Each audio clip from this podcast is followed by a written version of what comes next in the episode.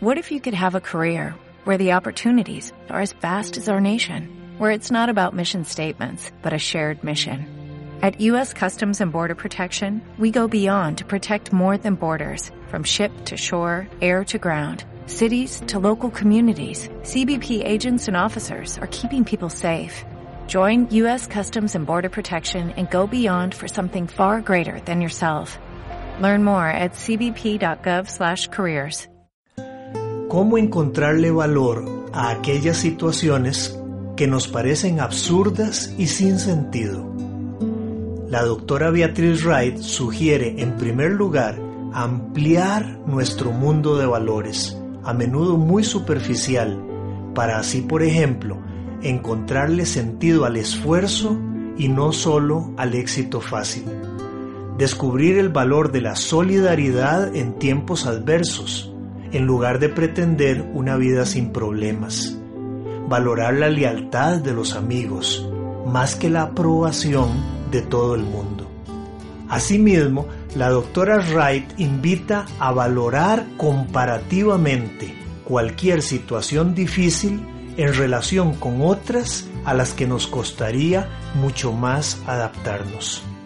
Porque aunque nos cueste soportar el peso de nuestra propia cruz, generalmente la preferimos a otras cruces que tuviéramos que cargar. Finalmente, es posible valorar también las ventajas intrínsecas que nos traen ciertas situaciones en apariencia desafortunadas, ya que como dice San Pablo, todo sucede para el bien de quienes aman a Dios y han sido llamados como parte de su plan. Aún de las cosas malas, Dios es capaz de sacar grandes bendiciones. Así ocurrió con la aparente contradicción de la cruz, que fue la forma escogida por Dios para que su Hijo, Jesucristo, nos librara de nuestras culpas y nos demostrara su amor. ¿Quién nos va a separar del amor de Cristo?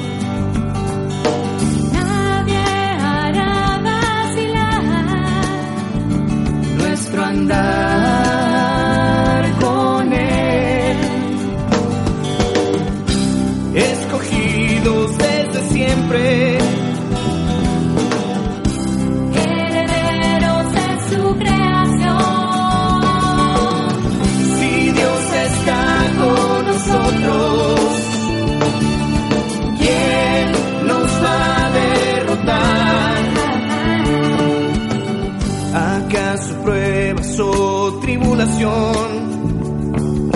Ante peligro persecución. Pero en todo triunfaremos, gracias al que nos amó. Ni la vida ni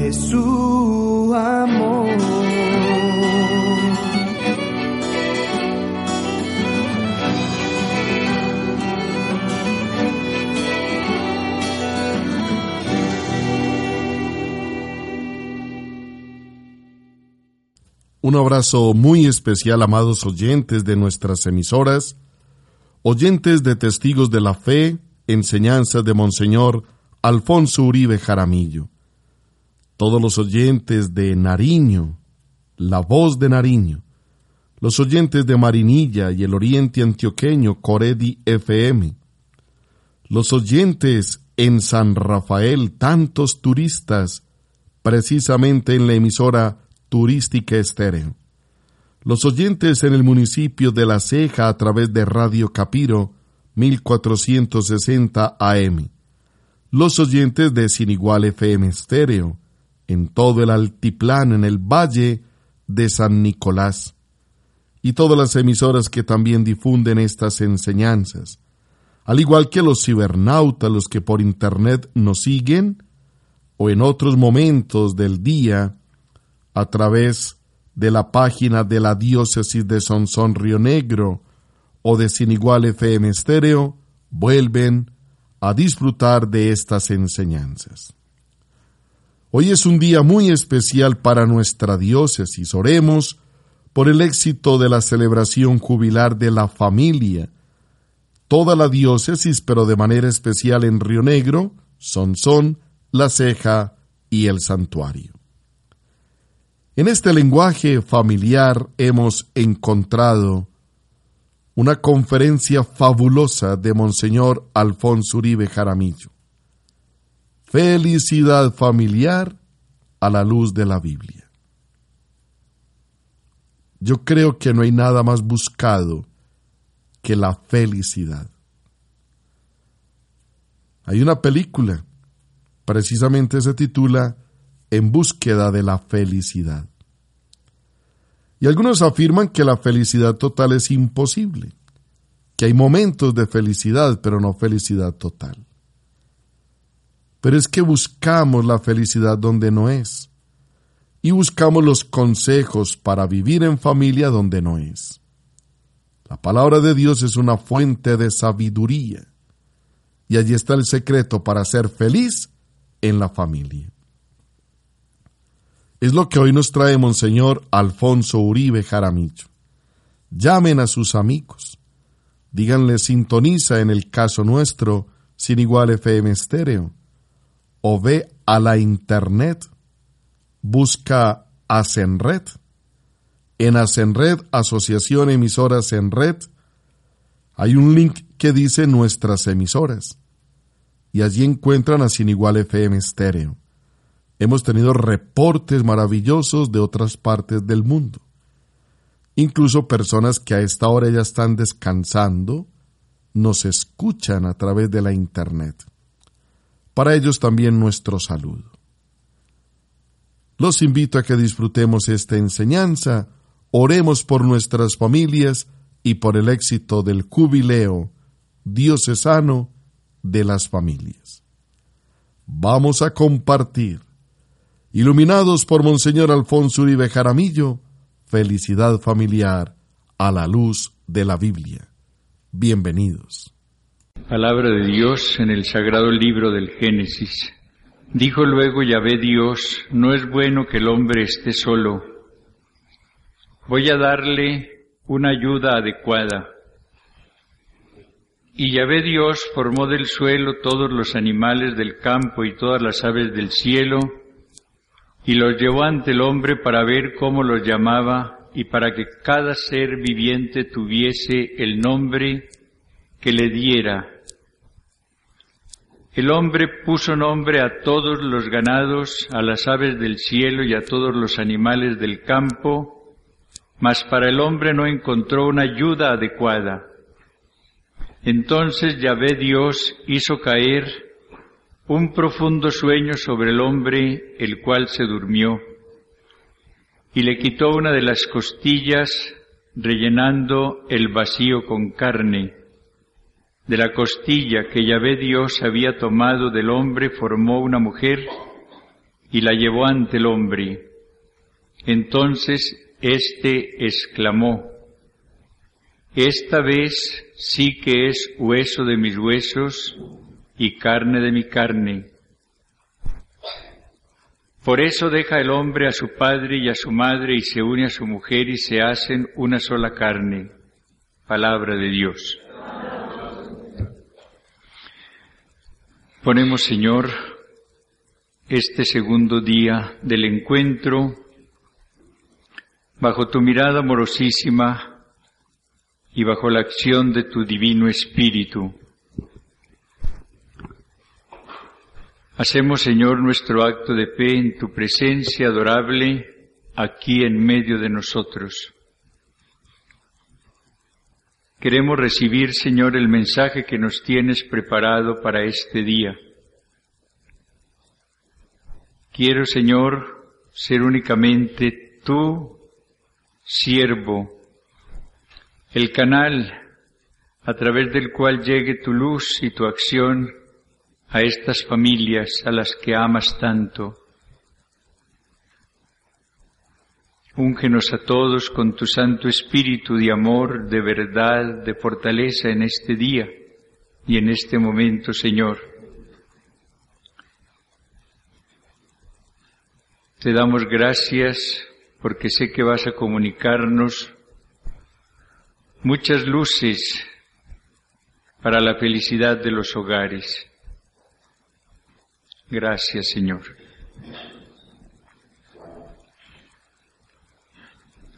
La gente se queja con frecuencia y dice, esta vida es muy dura, esta vida es insoportable, esta situación es inaguantable. El problema nuestro consiste en que generalmente vemos únicamente las deficiencias, vemos únicamente las dificultades. Como alguien decía muy bien, nos detenemos únicamente a contemplar el puntico negro que hay en una gran hoja blanca y no apreciamos todo lo bueno que tenemos, todos los beneficios del Señor. Uno, por ejemplo, está con toda la salud, y no recuerda al Señor para nada. No le duelen ni la cabeza, ni los dientes, ni el estómago, nada. Uno cree que eso es lo normal y no piensa en esos momentos en dar gracias al Señor por sus beneficios. Un buen día le duele un diente, le duele un ojo, le duele el estómago y empieza a quejarse a lamentarse. En los hogares sucede lo mismo. Muchas veces se ve únicamente lo malo que pueda haber, los defectos que todos tenemos, las limitaciones, y ni los padres ni los hijos se detienen a considerar todo lo positivo que hay en cada hogar. La gente goza muy poco porque nunca está contenta con lo que tiene y está siempre ambicionando lo que no tiene. Ese es el problema de los hogares. No se disfruta lo que hay. No se goza con lo que se tiene. Siempre está pensando o el padre o la madre o, los hijos qué más pueden conseguir. Pongamos un ejemplo. El que no tiene televisor está triste mientras consigue un televisor, pero se consigue el televisor en blanco y negro y empieza el deseo de conseguir el televisor en colores. Y hay mucha gente en este momento triste porque tiene televisor en blanco y negro únicamente. Con los carros sucede lo mismo.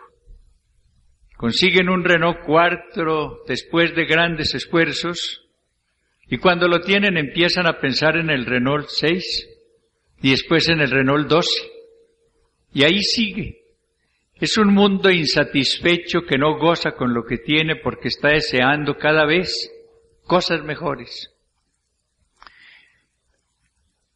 El Señor quiere que ustedes como familia sean muy felices, que cada familia sea muy feliz. Si ustedes analizan su situación, encontrarán que falta mucha felicidad por distintas razones. Si ustedes empiezan, como lo estamos sugiriendo desde ayer, a tener muchas reuniones, a tener mucho diálogo, a trabajar juntos los padres y los hijos, verán cómo va mejorando la situación del hogar, y cómo se va consiguiendo cada día mayor felicidad. Yo quiero que ahora nosotros, a la luz de la palabra de Dios, veamos la manera como debemos actuar todos para poder conseguir mayor felicidad en el hogar. Vamos a detenernos en tres textos. El primero, este que leí ahora del Génesis. Después, en el capítulo tercero del libro del Eclesiástico. Y finalmente, en el capítulo tercero, versículo 18 de la carta de San Pablo a los colosenses. El primer texto que leímos ahora nos señala cómo todos necesitamos ayuda de los demás y cómo los demás podemos dar, cómo todos podemos dar ayuda a otros. Pudiéramos decir que en un hogar el que menos ayuda necesita es el padre, el papá. Y resulta que la palabra de Dios nos dice que cuando Dios fue a crear a la mujer, dijo, yo quiero prestarle una ayuda al hombre. Y la mujer fue creada por Dios como ayuda para el varón. A la luz de la palabra de Dios, el varón necesita la ayuda de su esposa, de su mujer. No tenemos necesidad de ponernos a explicar toda la ayuda que necesita el hombre de la mujer. Necesita la ternura de la mujer, necesita la comprensión de la mujer, necesita las atenciones de la mujer, necesita su complemento como varón en su vida afectiva.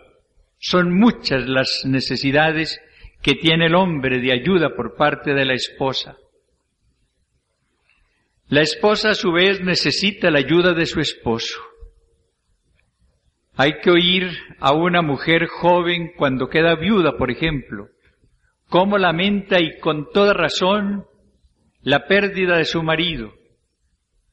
Aquella mujer viuda se siente desprotegida, a veces se siente anonadada, no sabe qué hacer. El que era su bastón, digamos así, el que la sostenía con la fuerza de su brazo, desapareció. Lo mismo sucede cuando la mujer es abandonada por el esposo. Qué situación tan tremenda. Y los hijos, ni se diga, la ayuda que necesitan de sus padres. Esa ayuda viene desde la concepción, desde el alimento materno, de, de, las caricias y solicitudes que necesita en la primera época, hasta la orientación, el consejo, la alimentación, el vestido, la posibilidad de hacer estudios primarios, de secundaria, universitarios, etc. Es una ayuda que los jóvenes desafortunadamente van apreciando cada vez menos y que muchas veces no saben agradecer. Yo leí una vez un artículo en el cual se describían las distintas posiciones del hombre, del hijo frente a los padres. Un muchacho de 10 años dice, mi padre es admirable, es único en el mundo. Para el niño su papá es lo más grande que existe. El padre ejerce una cierta fascinación sobre el niño, pero ese niño se convierte en joven y llega, por ejemplo, a los 20 años. ¿Y qué dice en ese momento? Mi padre es un tonto. Mi padre no sabe nada. Ese muchacho está estudiando, está en la universidad o en bachillerato y dice, mi papá ya no sirve para nada. Mi papá es un atrasado. Mi papá es un tonto. ¿Y cuántas actitudes y palabras de desprecio se encuentran a veces en esa época. A los 30 años, el joven ya piensa distinto y dice, bueno, mi padre como que sí sabe algo. Mi padre como que me gana en experiencia. Yo tal vez sé más, pero mi padre como que sí merece un poco de atención. Empieza ya a rectificar un poco. A los 40 años, ese hombre dice, lástima haber hecho tan poco caso a mi padre. Ya va cambiando la posición. A los 50 años dice, ay, si mi padre estuviera vivo. Lástima que ya no existe, ya no puede ayudarme. El hecho es que si en el hogar todos, el marido, la esposa, los hijos, se dedican a recibir el uno la ayuda que necesita del otro o de los otros y a dar la ayuda que puede dar a los demás, el hogar será cada día más feliz. ¿Por qué los hijos que necesitan más ayuda en un momento determinado empiezan a prestar ayuda y llega un momento en que ellos van a, devolver y aún con creces muchas veces la ayuda que recibieron de sus padres o de sus hermanos mayores.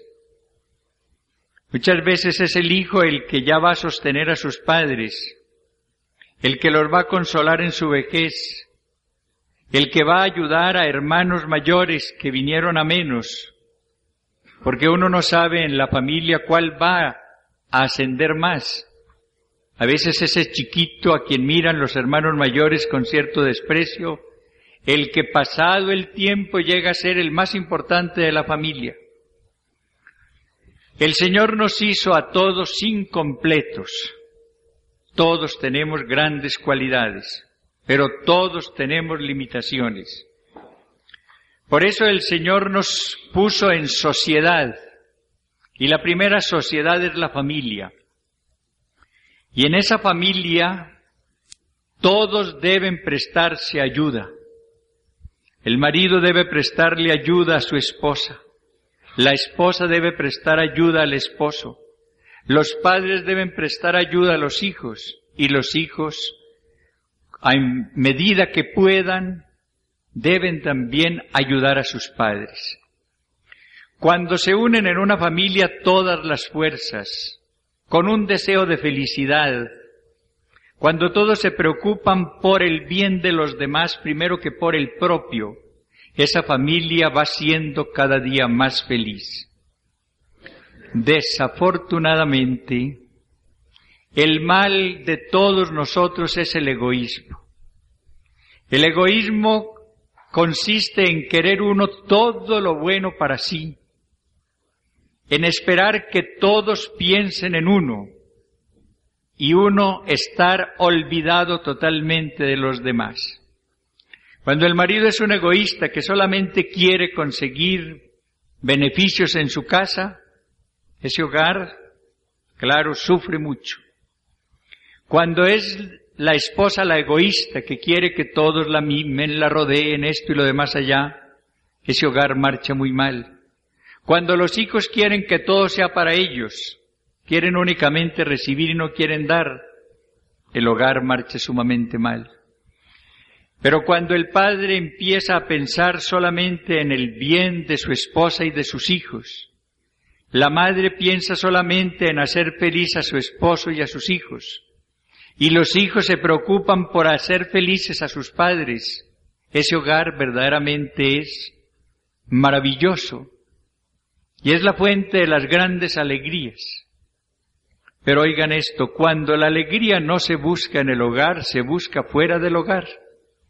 ¿Por qué tanta gente quiere vivir fuera? Los maridos, las señoras, los hijos. Apenas llegan a, a la casa como a un hotel, a recibir los alimentos y a cambiar ropa, porque no encuentran allí felicidad. Y no la encuentran porque todos no se han propuesto verdaderamente darla a los demás. ¿Saben ustedes el secreto para ser uno feliz? Preocuparse únicamente por hacer feliz a los otros. Descubran ese secreto. Uno es feliz solamente cuando se preocupa por hacer feliz a los demás. Hay unas palabras de nuestro Señor muy importantes que no encontramos en el Evangelio. Son las únicas que sabemos que dijo Jesús, que no están en el Evangelio, la cita San Pablo. Estas palabras son, hay más alegría en dar que en recibir. Ojalá no las olviden nunca. Hay más alegría en dar que en recibir. Cuando uno está chiquito, quiere únicamente recibir. Ustedes ven que un niñito quiere acapararlo todo, nunca está contento con lo que tiene. Es la época del egoísmo, el niño piensa solamente en él. Cuando ese niño crezca y madure humanamente y cristianamente, sentirá la importancia y la necesidad de dar en lugar de recibir y de darse y es en ese momento cuando la persona se da por amor, deseando la felicidad de los demás cuando ella es feliz. Yo creo que una de las mujeres más felices del mundo es la Madre Teresa de Calcuta, una monjita que hemos visto retratada todos, hasta bastante fea por cierto, y sin embargo es una mujer admirada en todo el mundo y yo creo que debe ser tal vez de las mujeres más felices. ¿Por qué? Porque ella no tiene más afán que hacer felices a los pobres de, de la India o de todo el mundo. Ella se dedica a levantar a un niñito que está por allí tirado en el suelo, a levantar a un pordiosero, a llenarlo de cuidados, ayudarle a morir con dignidad, como decía uno de ellos. El gran beneficio que recibo es poder morir con dignidad después de haber llevado una vida desastrosa. Más alegría en dar que en recibir. Y esto quiero decírselo sobre todo a los jóvenes y a las jóvenes que están aquí. Cuando piensen en su matrimonio, claro, piensen en la felicidad que es lo que espera cada uno, tengan eso presente las esposas serán felices en la medida en que busquen la felicidad de sus esposos. Y los esposos serán felices en la medida en que busquen la felicidad de sus esposas. Cuando la mujer quiere únicamente ser feliz ella, recibir, y no quiere dar, nunca será feliz, cada día será más desdichada. Y cuando el hombre quiera únicamente recibir beneficios en su vida matrimonial, cada vez se sentirá más vacío. Uno es feliz solamente cuando busca hacer feliz a otro.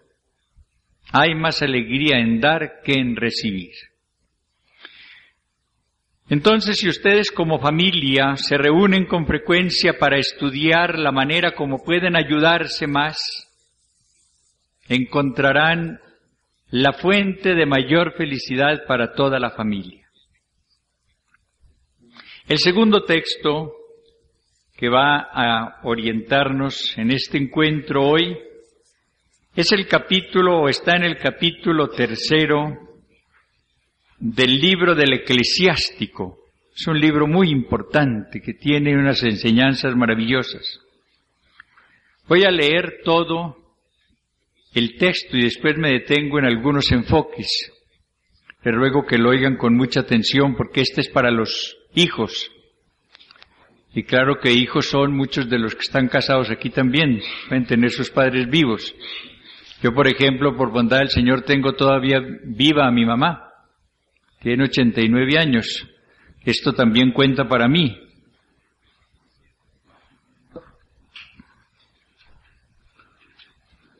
A mí que soy vuestro Padre, escuchadme, hijos, y obrad así para salvaros. Pues el Señor glorifica al Padre en los hijos y afirma el derecho de la madre sobre su prole. Quien honra a su Padre expía sus pecados, como el que atesora es quien da gloria a su madre.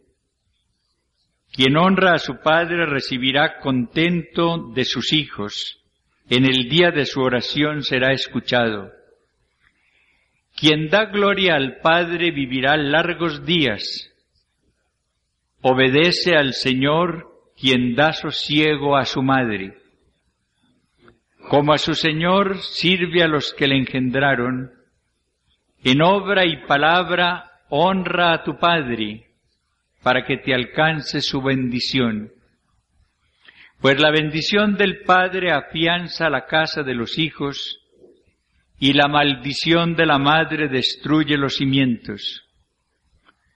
No te gloríes en la deshonra de tu Padre, que la deshonra de tu Padre no es gloria para ti, pues la gloria del hombre procede de la honra de su Padre, y baldón de los hijos es la madre en desdoro.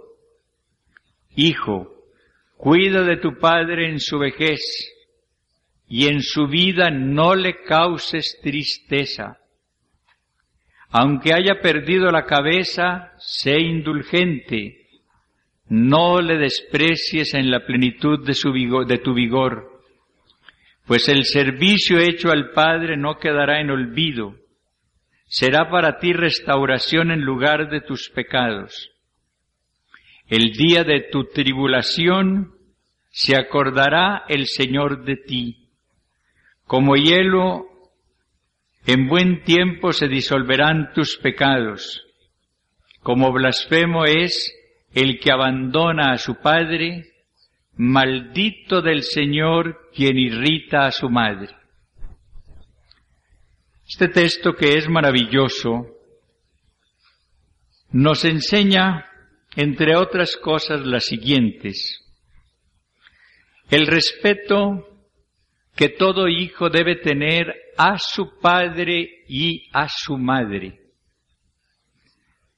A veces en los hogares se encuentra uno una realidad dolorosa. Los hijos aprecian mucho al padre, pero desprecian mucho a la mamá. O viceversa. Quieren mucho a la mamá, pero con el padre son sumamente duros. La palabra de Dios nos ordena a los hijos respetar tanto al padre como a la madre. Recuerden que nuestro Señor Jesucristo, siendo Dios, se hizo hombre y Él se distinguió por la obediencia a sus padres. Pudiéramos decir que 30 años de la vida de Jesús están resumidos en el Evangelio en esas palabras, les estaba sujeto. Estaba sujeto a María su madre y a José su padre nutricio. La palabra de Dios en este texto nos dice que hay que honrar al padre y a la madre con palabras y con obras. Hay hijos, por ejemplo, que aparentemente les dicen cosas muy buenas, muy bonitas, pero en la práctica no les ayudan. Por ejemplo, se gastan todo el dinero. O después de decirles que los quieren mucho, los hacen sufrir con sus vicios, con sus, con la vida que llevan desordenada. Hay que honrarlos, dice la palabra de Dios, con palabras y con obras. Tercera enseñanza de este texto maravilloso. El desprecio al padre y a la madre es castigado por el Señor. Y oigan esto, generalmente el castigo peor que recibe el hijo malo es ser tratado de idéntica manera cuando en el futuro sea padre o sea madre. Aquellos hijos malos llegan a la vida matrimonial y tarde o temprano van a recibir el mismo trato, el mismo castigo ya entonces será tarde. Pero el Señor anuncia castigos especiales para los malos hijos, como anuncia bendiciones especiales para los buenos hijos. Esta conducta con los padres, nos dice la palabra de Dios, debe extenderse a toda la vida de los padres. No hay que despreciarlos en la vejez es cuando más debemos rodearlos de cariño. cuando más necesitan nuestro afecto. Y si llegan a perder la razón o a quedar en una situación lamentable, no podemos burlarnos de ellos.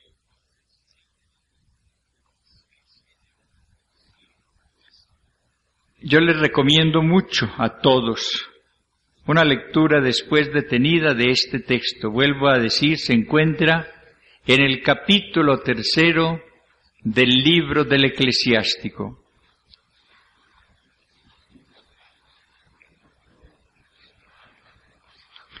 Y finalmente en San Pablo, en la carta a los colosenses, encontramos una síntesis muy sabia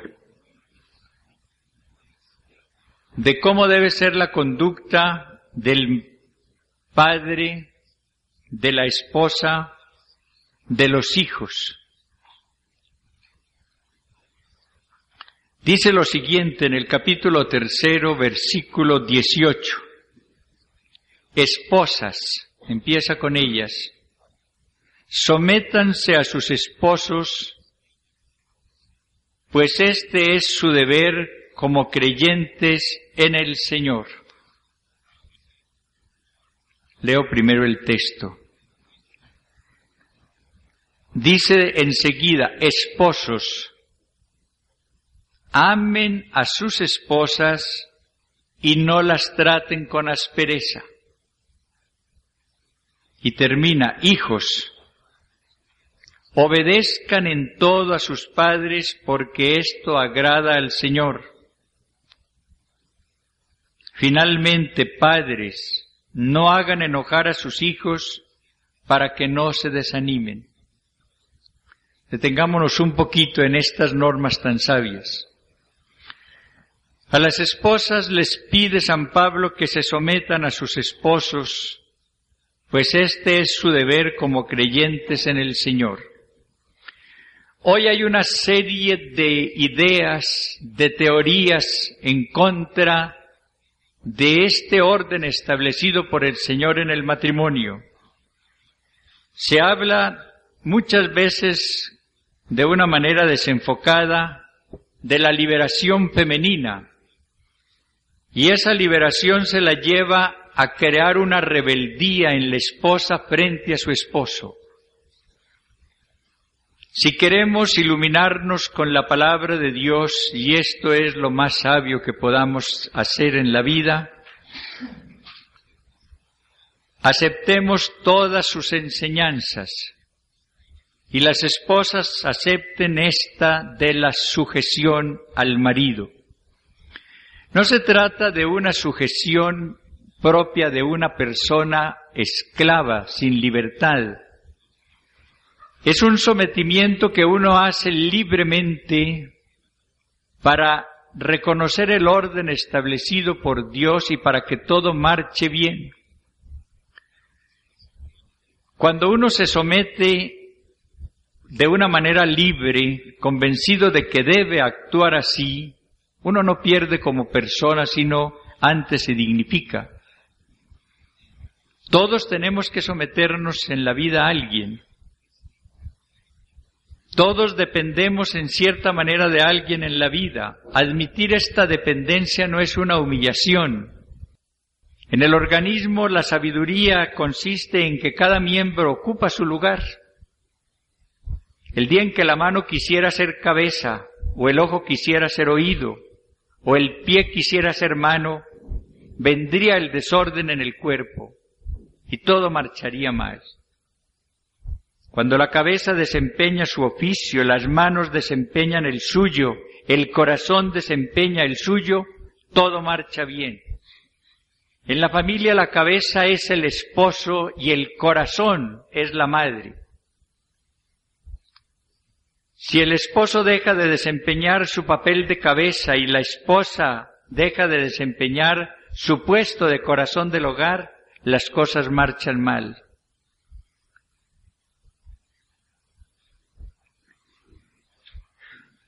A los esposos, ¿qué les dice después San Pablo? Que amen a sus esposas y no las traten con aspereza.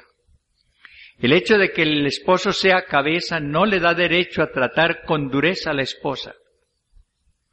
Ella como persona humana tiene la misma dignidad que él. Le está sometida porque tiene que haber una cabeza. Pero el hecho de ser cabeza el esposo no quiere decir que él va a ser un déspota, que va a tratar a su esposa de cualquier manera. Debe tratarla con amor, con delicadeza, con ternura, con bondad. Solamente así puede ejercer su papel de cabeza, si todo lo está dirigiendo con bondad. No puede tratarla con aspereza. Cada vez que la trate con aspereza está irrespetando a Dios que está presente en la esposa. Como la esposa si trata con aspereza a su esposo, está también ofendiendo al Señor que está en su esposo. A los hijos les dice que obedezcan en todo a sus padres porque esto agrada al Señor. Hoy hay una serie de teorías sumamente destructoras sobre la obediencia. Hoy la obediencia se tiene como algo degradante, como algo que despersonaliza. Cuando yo oigo todas estas tonterías, porque así las llamo, pienso en esto. Si la obediencia despersonalizase, Cristo no habría sido obediente. Si la obediencia quitase la dignidad de la persona humana, Cristo no habría sido obediente. Y Cristo, el más grande, se hizo obediente hasta la muerte y muerte de cruz. Y por eso dice San Pablo, Dios lo exaltó y le dio el nombre que está sobre todo nombre. Cristo obedeció a su Padre Celestial y obedeció a sus padres en la tierra. Si un Cristo obedece así, la obediencia no puede ser despreciada como la desprecian hoy tantos. Y uno recibe las bendiciones del Señor cuando es obediente. A mí no me pesa haber obedecido, por ejemplo, a mi madre cuando de niño me dijo no fumes. Y yo le hice caso. Y no he fumado en mi vida y veo el beneficio ahora de haber obedecido a mi mamá. Y porque obedecí a mis padres en muchas cosas sabias que me ordenaron cuando yo era niño, por eso no me perdí. Y por eso pude ir a un seminario y pude llegar al sacerdocio, porque les hice caso. Y de sacerdote les he obedecido muchas veces, cuando me han eh, enseñado cosas sabias. Porque uno a lo largo de toda su vida puede recibir normas muy sabias de sus padres. Por ejemplo, aquí tenemos seguramente el caso de jóvenes que están en la universidad, hijos o hijas de padres que no pudieron estudiar mucho. Tengan esto presente. Aun cuando ustedes como hijos lleguen a graduarse y a tener un título, nunca tendrán la sabiduría que da la experiencia a sus padres. Podrán saber mucha teoría y mucha ciencia, muy útil por lo demás, pero les faltará la sabiduría de una vida, que es la que solamente se adquiere con la experiencia. Y por eso si a una universitaria o doctora o a un doctor un día le dice algo su padre o su madre, estúdielo, reflexione acerca de eso, si le da un consejo, una norma, no la desprecie sin más ni más. Puede haber, allí gran sabiduría, la sabiduría de la vida, porque ellos, sus padres tal vez no fueron a una universidad, pero han aprendido en la universidad de la vida. Y esa es la más importante de todas. Si uno a la universidad de la vida une la universidad en la cual puede sacar un título mejor, pero no desprecie uno la sabiduría de sus padres. Y a los padres termina San Pablo diciéndoles algo importantísimo. No hagan enojar a los hijos. No los exasperen para que no se desanimen. Este tal vez es uno de los puntos más difíciles para los padres. Tratar a sus hijos con delicadeza, corregirlos porque hay que corregirlos, pero siempre con amor. No exasperarlos con sus malos tratos. No ir creando en ellos una idea negativa de que no sirven para nada con sus palabras, con sus actitudes. Hay un principio filosófico, psicológico importantísimo. La mayor necesidad de la persona humana es amarse, apreciarse y aceptarse con paz en lo relacionado con sus limitaciones que todos tenemos. Cuando falta esto en la vida, cuando una persona no se ama, no se aprecia, no es capaz de amar ni apreciar a los demás. Esa persona es egoísta, es envidiosa, es criticona, vive aburrida como es y quiere que los demás sean como ella. Por eso con tanta sabiduría el Señor cuando nos dio el mandamiento del amor nos dijo, amarás al prójimo, al que está cerca de ti, como a ti mismo. Cuando una persona no se ama a sí misma, no puede amar a los otros. Y resulta que muchos jóvenes que llegan al matrimonio aman tan poco porque llegan a él sin amarse a sí mismos. ¿Y esto por qué? Por todas las frases despectivas, duras que oyeron en el hogar. Usted no sirve para nada. Usted no va a ir a ninguna parte. Usted es un tonto. Yo que me he hecho tantas ilusiones con usted y vea lo que es. Hay que tener mucho cuidado con esas frases. No exasperar a los hijos. Tratarlos con bondad. Hay que tener disciplina, eso sí, la palabra de Dios es muy clara en eso, sobre todo en el libro de los Proverbios.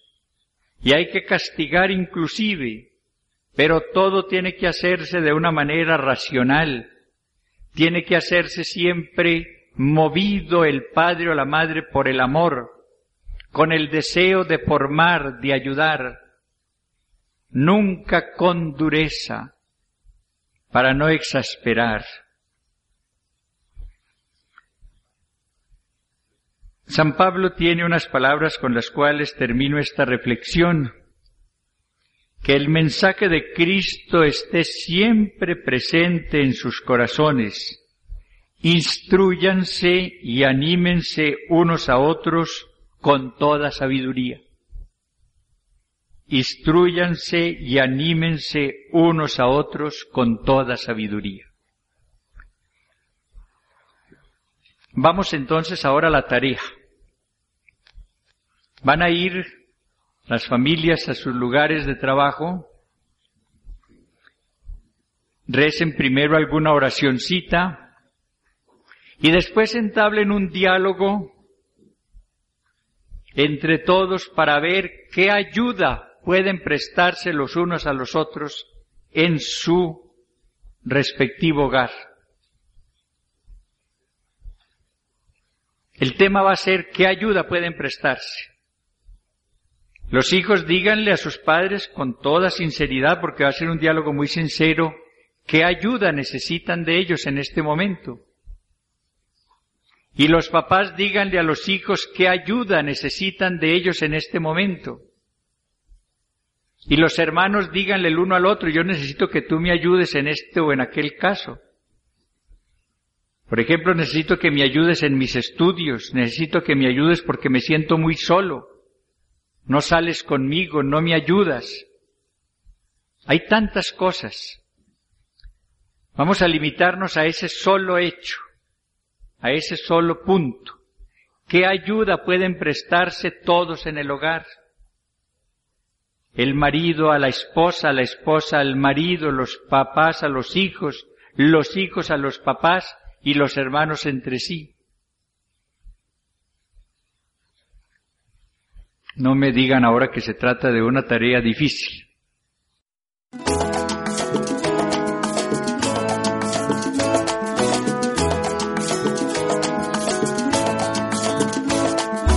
Cuando encontramos sentido en lo que hacemos o vivimos, cuando descubrimos el valor escondido de las cosas y aún de los eventos más dolorosos o desafortunados, asimilamos mejor los estreses de la vida.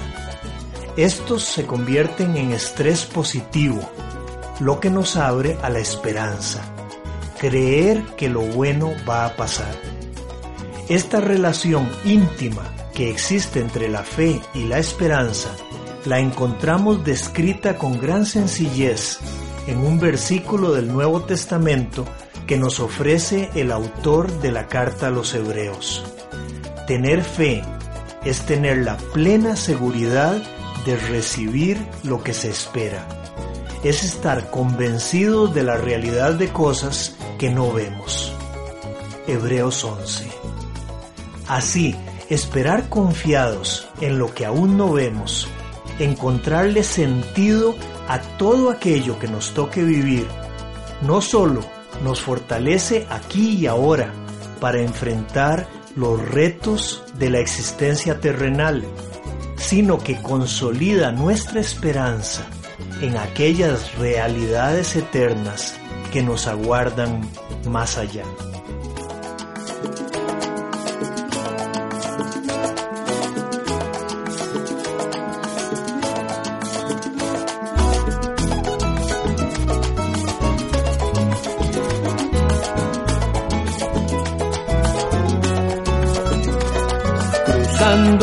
El umbral de la esperanza, caminando con confianza en los caminos del amor.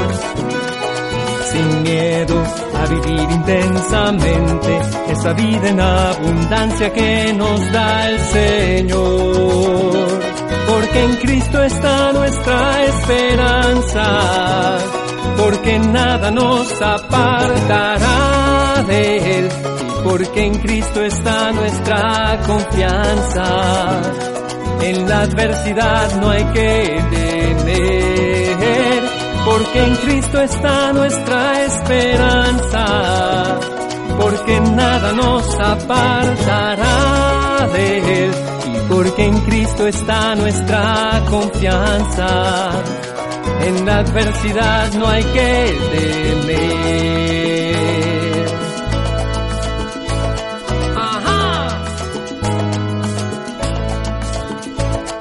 Amor es más fuerte que la muerte, es más fuerte que el pecado y nunca acabará.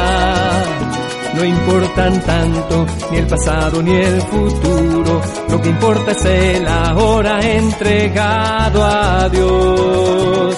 Porque en Cristo está nuestra esperanza, porque nada nos apartará de Él y porque en Cristo está nuestra confianza.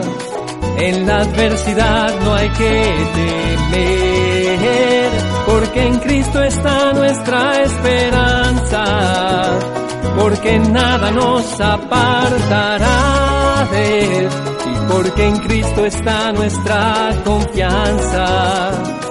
En la adversidad no hay que temer. Quiero vivir el momento presente, colmándolo de amor. Quiero vivirlo amando intensamente, confiando y esperando en Dios.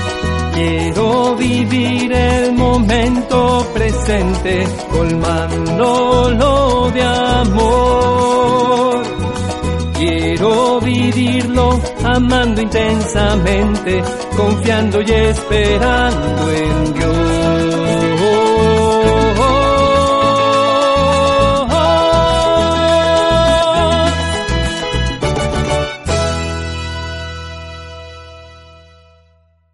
Claro que sí. Tenemos una gran esperanza en la familia. La familia es la esperanza de Colombia, del mundo. En la familia se construye la paz. Monseñor Alfonso nos ha dejado unas tareas con una pregunta difícil, imposible. Yo creo que no. Yo creo que es posible, todo es posible para el que ama. Que el Señor bendiga nuestras familias. Que haya mucho éxito hoy en el jubileo diocesano, tanto para los presentes como para los ausentes. El Señor bendiga también a todas las familias que han escuchado esta enseñanza.